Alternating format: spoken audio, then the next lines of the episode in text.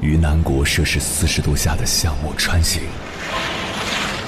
在冰城零下三十度的中央大街漫步，往十里洋场听罢一曲天涯歌女，西出阳关凭黄沙穿金甲，风霜雨雪，四季如歌，不曾倦怠。我翻越高山。大河，无所畏惧水深和火热，只为打破这千山万水的阻隔，与你相遇。我是英波，我在原来的地方等你，不见不散。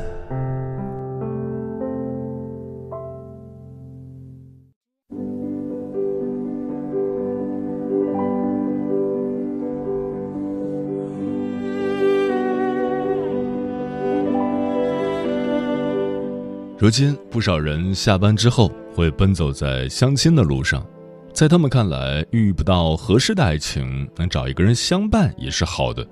即使这个人不让自己心动，但可以知冷知热，相互扶持，自己的后半生也不会那么孤单。只是很多人在和不爱的人结婚之后，才发现生活远没有那么简单。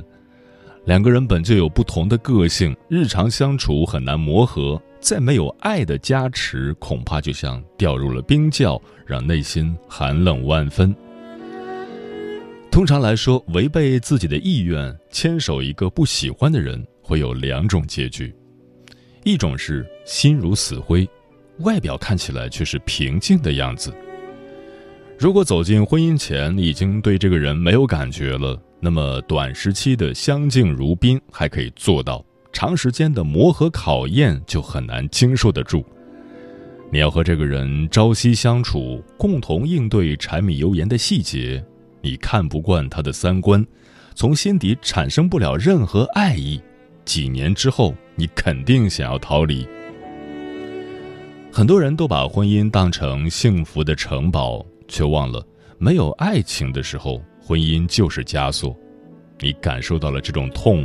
却因为世俗的眼光而无法放手，那么即使你外表看起来活泼阳光，内心也是无比绝望。更不要说，如果身边的他用冷漠刺伤你，相处成了一种煎熬，那这样的日子最终会把人折磨得失去光彩。不要小看婚姻的重要性，在一个人的一生中，婚姻是足以改变命运的存在。当你想要走进去时，一定要审慎思考，一时冲动或过度美化都不是对婚姻该有的态度。余生很长，长到无法容忍不喜欢的人在身边，所以不要高估了自己的忍耐力，也不要把婚姻的困难看得太轻。当没有合适的对象的时候，不妨只给自己许诺，不要将就。要好好照顾自己到老。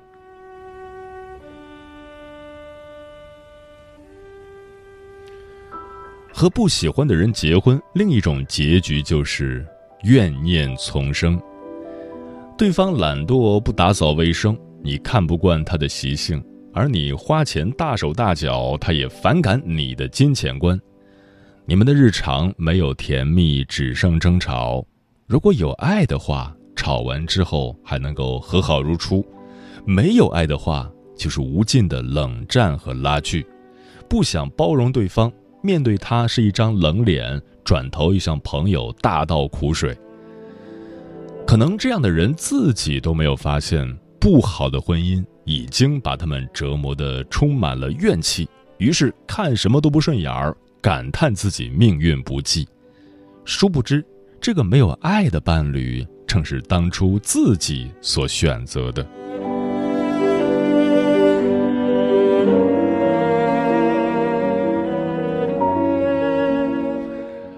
凌晨时分，思念跨越千山万水，你的爱和梦想都可以在这里安放。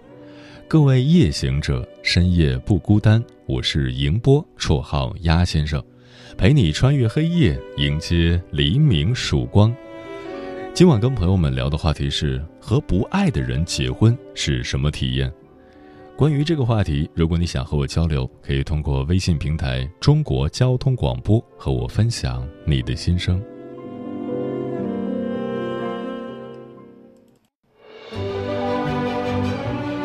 越过山丘，谁在等候？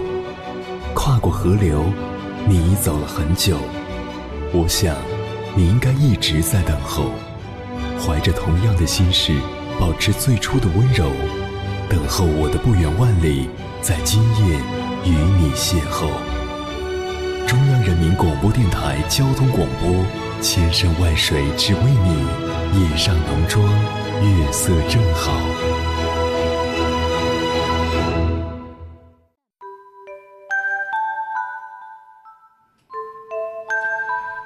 跟不爱的人结婚是种怎样的体验？这是知乎上的一个问题，也是一个人马上就有画面感的问题。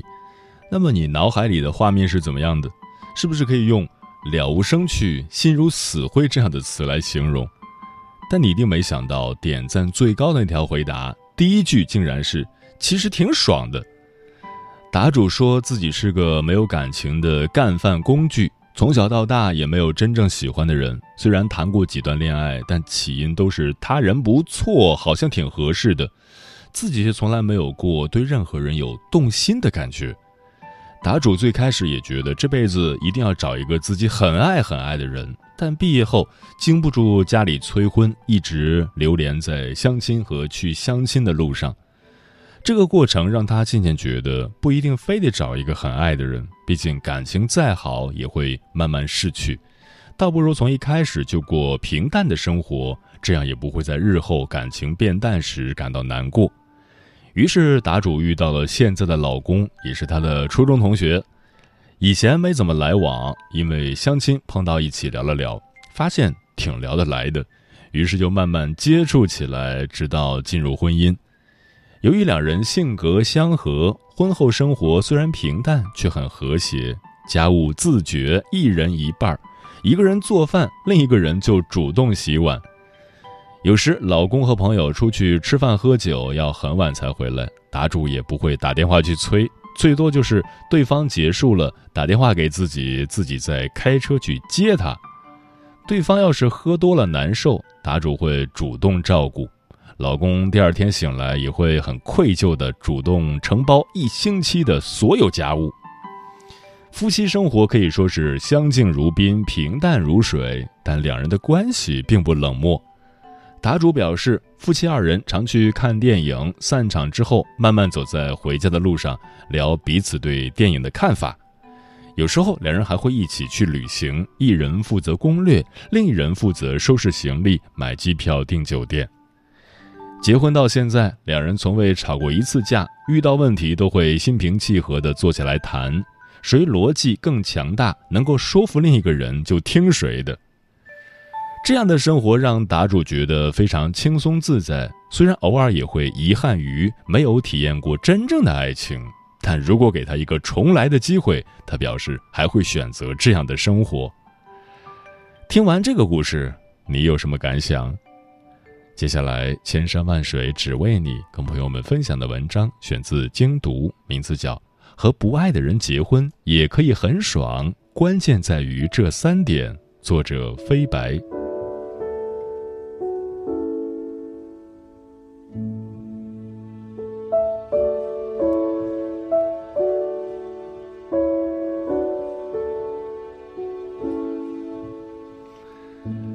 答主说：“和不爱的人结婚，就像遇见了一个合租的室友，而他恰恰遇到了和自己三观相合、性格又好的室友。”在这个故事下的评论里，有人表示难以理解，也有人表示认同，甚至还有人认为这就是自己梦寐以求的生活。但我却从这个故事中得到了三点启发：第一，摧毁一段婚姻的从来不是感情变淡。而是三观不合，就像那位知乎答主和她的丈夫，虽然没有爱情，但三观相合，所以日子仍然过得很舒心。很多人觉得离婚综艺《再见爱人》里的张赫和郭柯宇之所以走到离婚这一步，是因为感情浓度太低。比如郭柯宇在节目中表示，自己选择结婚是因为觉得人生到了应该结婚、应该当妈妈的年纪，恰好那时身边有张赫，所以就是他了。观察室里的郭采洁听了郭柯宇的话之后，连连摇头，说她不是嫁给张赫，而是嫁给婚姻。同样，张赫选择郭柯宇有欣赏的原因在，但更重要的是，他也觉得自己到了该结婚的年纪。两人的结合似乎都不是始于爱情，或许中间相爱过，但爱的不深，所以外人看他们的相处模式会觉得窒息，比如。由于习惯和作息不同，两人的生活几乎没有重叠的部分。郭柯宇拥有这个家的晚上，张赫拥有白昼。结婚十年，两人从没有单独旅行过，其中有好几年都是各自待在自己的房间里。生活方式不同也就算了，更可怕的是，郭柯宇和张赫之间好像完全没有共同语言。张赫一直耿耿于怀的是，郭柯宇和他在一起时很沉默。但是和他的好友在一起时，完全是另一种样子，风趣幽默。郭柯宇则直言不讳地表示：“我的世界他不懂，他的世界我也不想去。”在后台的采访中，两人都感慨：“我们是最熟悉的陌生人，在这场婚姻里各自孤独。”刚开始看了他们的相处模式，我也觉得没有爱情的婚姻很难持久。但仔细想想，他们之间只是缺少爱情吗？就是合租室友，也不至于这么疏离吧？他们真正的问题其实是三观不合，也就是两人聊不到一块儿的主要原因。生活中很多夫妻也是这样，如果三观能达成一致，就不存在单身式恋爱、守寡式婚姻、丧偶式育儿。就像知乎答主和她的丈夫，虽然没有爱情，但聊得来。丈夫不会觉得家务必须妻子做，妻子也不认为丈夫必须履行怎样的义务。爱情会变，但三观很难改变。把婚姻完完全全的寄托在爱情上，不如从一开始就找到三观相合的伴侣。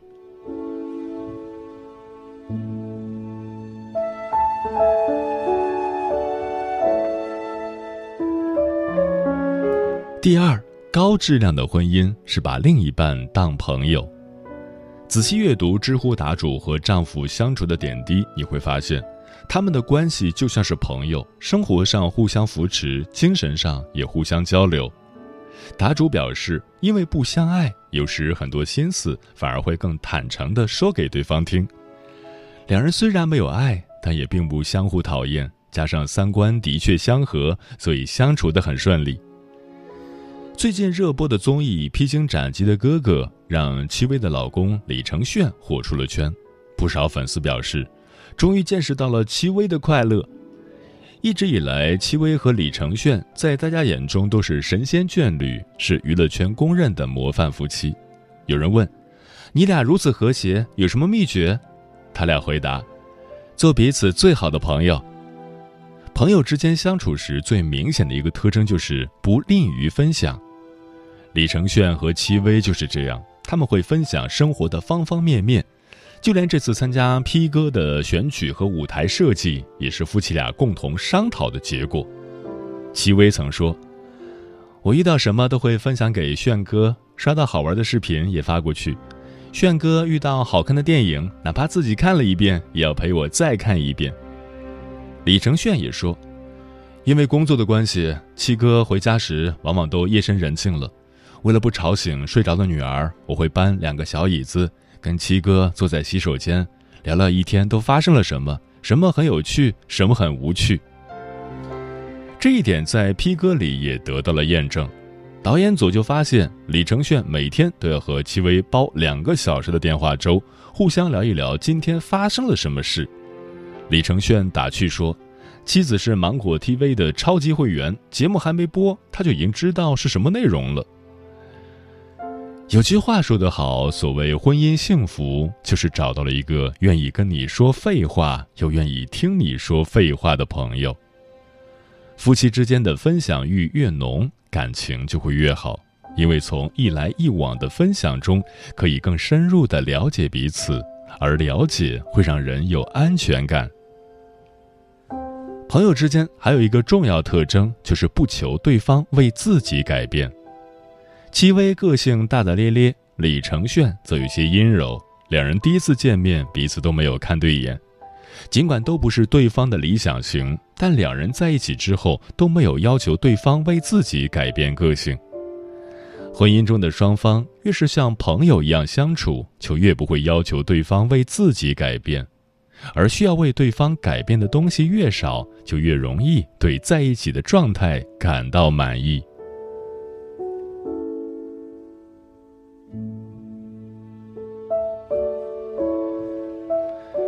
第三，一定要具备幸福的能力。有一个幸福公式：幸福感等于百分之五十的遗传加百分之十的环境加百分之四十的个体行为。决定幸福感的第一个因素是基因，有的人天生容易有幸福感，有的人天生就比较悲观。第二个因素是环境，占到了百分之十的比重。第三个因素是行为，而不是心态。积极心理学认为，心态不可测量，但只要你持续有助于提升幸福感的行为，就会有幸福的感受。剔除不能改变的遗传的部分，剩下占比最大的就是个体的行为。这时候，具备让自己幸福的能力的人，就更容易产生幸福感。听过一种说法，最好的感情是随时可以分手的感情，不是说要对感情持无所谓的态度。而是从心理上不觉得没有对方就不行。一个人若没有让自己幸福的能力，那么两个人在一起也不会幸福。最好的感情状态是有你我很幸福，没有你我也有别的幸福。一个人是不是能够一直幸福，要看他有没有自我产生快乐的能力。所有关系都只是锦上添花。一个人精神上的长久幸福，最终还是来自于自己心灵的丰盈。所以，爱一个人之前，必须先自给自足。那位知乎答主就是一个能够自给自足的人。伴侣出差没人一起玩，他就找朋友吃火锅、看电影，要不就宅在家自己看书、画画。无论对方能否提供情绪价值，都乐得自在。当下，我们看到这位答主写下的是这样的答案，但谁也不知道若干年后他们会不会突然就爱上了对方。毕竟，先结婚后恋爱的案例也不少。《知否》里的盛明兰和顾廷烨，小公爷和绅士的婚姻开头都没有爱情，但他们各自的婚姻走向都让人看到了美好。所以说，婚姻中的双方。如果能放下抱怨和不甘，拥有一颗好好过日子的心，以及认真打理生活的能力，这段婚姻就不至于惨到哪里去。毕竟，爱情不是人生的全部，不该占据我们的所有。在爱情之外，保留对其余事物的热情，才能时刻保持生活的热度。任何关系最终指向的都是自己。希望你能成为那个左右婚姻幸福而不被婚姻左右幸福的人。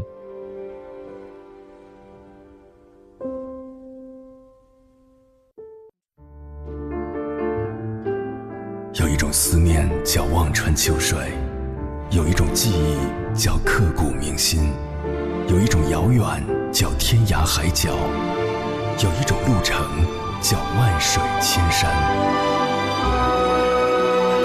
千山万水只为你，千山万水只为你，正在路上。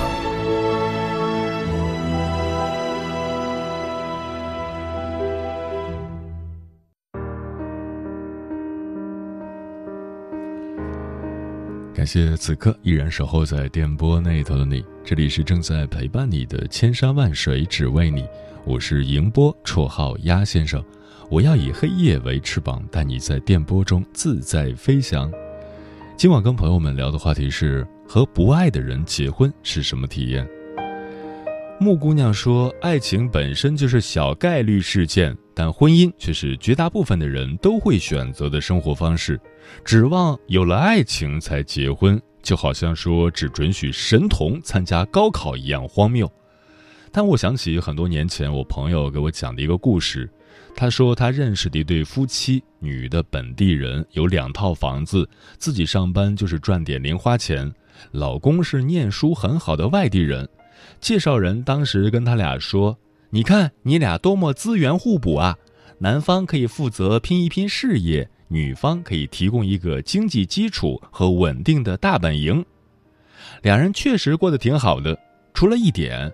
妻子连洗衣机都要买两个，因为不想和丈夫共用一个洗衣机洗衣服。立位人说，婚姻是神圣契约的关系，与之有关的论题既宏大又复杂，难以一言以蔽之。所以想就今日的主题简单讲个旧闻。很多年前有一部风靡全国的电视剧，它的男女主角饰演者叫山口百惠、三浦友和。女孩百惠为了心上的他，在演艺事业光辉灿烂、鼎盛时期到来之前，毅然以最美丽的二十一岁的华年，放弃一切荣华富贵，嫁给爱情。近四十年来，她的丈夫扛起一切来自社会名利恶意挤压带来的痛苦的同时，也勇敢担起了巨大的经济重担。两人就这样默然的、幸福的相爱着。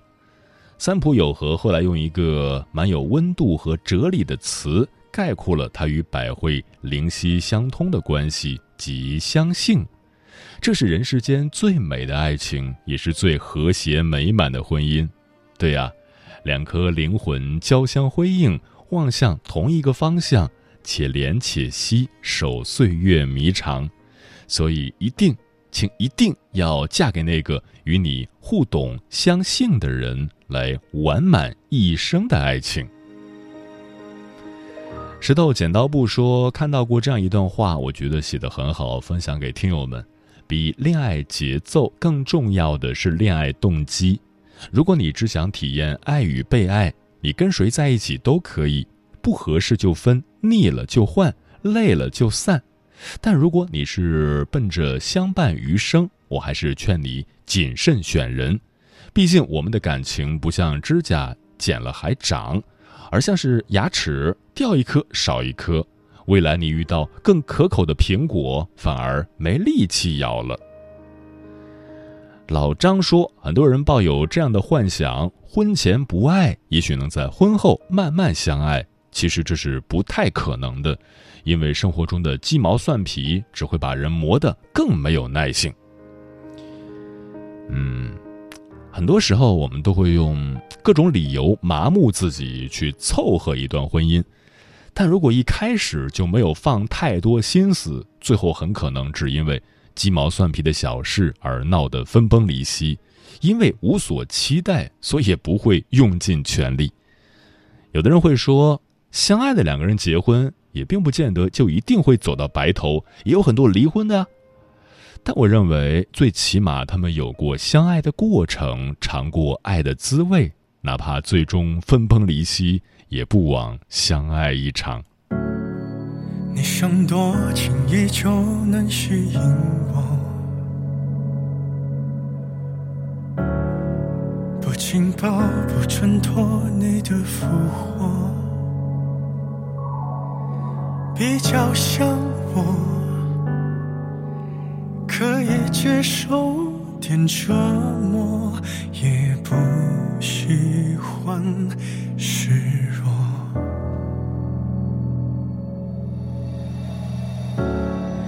你会多隆重的来邀请我，不追问，不揭穿你的冷漠。快透支我，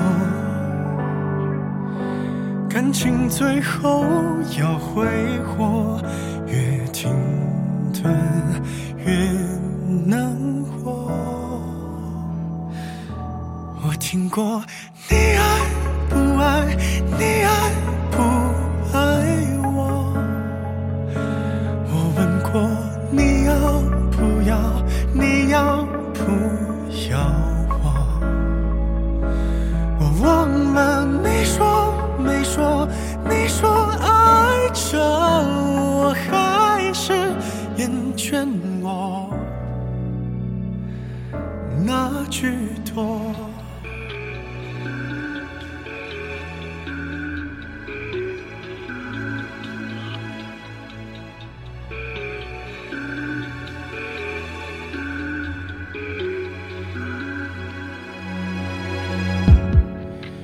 隔多久会招惹心的我？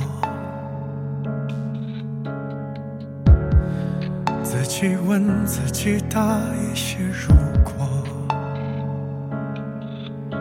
快耗尽我，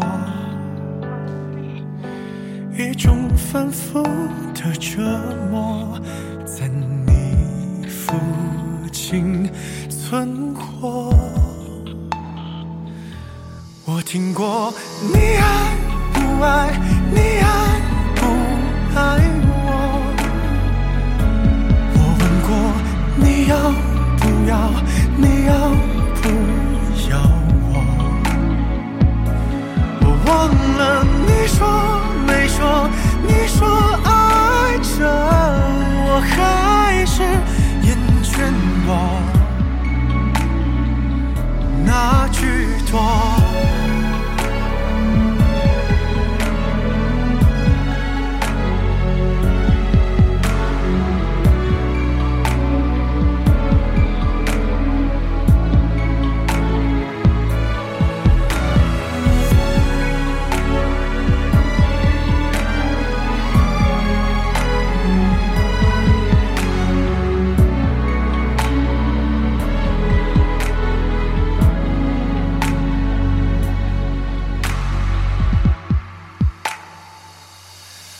听过你爱